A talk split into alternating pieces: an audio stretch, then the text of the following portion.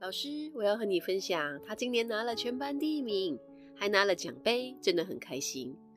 其实他的学习本来就很优秀，只是情绪问题。这孩子因为情绪失调，无法好好的在生活和学习中让父母看到他的优秀。而当孩子失控时，父母往往用的不外就是迁就、打压或者是忽视的方法。当然，每一个孩子情绪产生的原因都不一样。大人真的需要做的是，读懂孩子的喜怒哀乐。情绪问题怎么产生？情绪课是这四年来我讲的比较多的课，主要是因为情绪不对，什么都不对。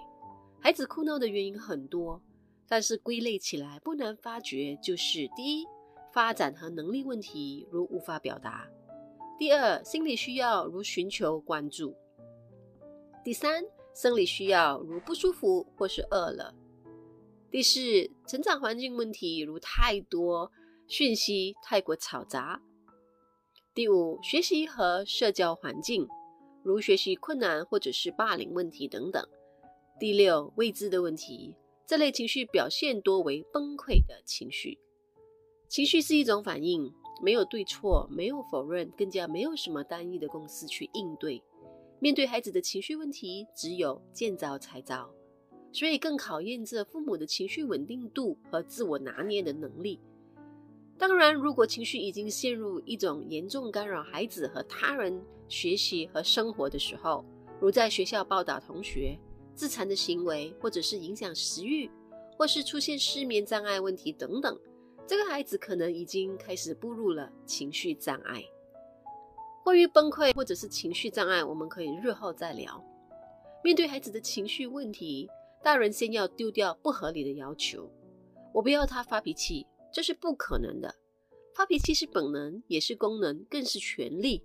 我们需要的是允许和接受有脾气的孩子。只是我们需要如何在孩子成长的路上，让他更多元化的表达情绪。孩子发脾气时喜欢丢东西，允许吗？Why not？前提是他丢谁的东西，他丢去哪里，他的行为有没有伤害和影响他人。教育的介入不是阻止孩子不发脾气，更多的时候，我们鼓励孩子表达情绪，允许孩子生气，同时也愿意等待孩子生气后的探讨和改进，提供更多表达情绪的方式供孩子参考。父母的思维态度是非常重要的。千万不要把发脾气和坏孩子画上等号。我常常会听到父母这样和孩子说：“你不可以哭，不可以发脾气，这样就不乖了。”一个问题还没处理好，父母其实就已经在制造另外一个问题了。发脾气的孩子不是坏孩子，而只是大人在不知道如何处理孩子情绪的情况之下，逃避自己无能的诠释。处理孩子的情绪，记得三个步骤。第一，情绪前的征兆；第二，情绪中的态度；第三，情绪后的处理。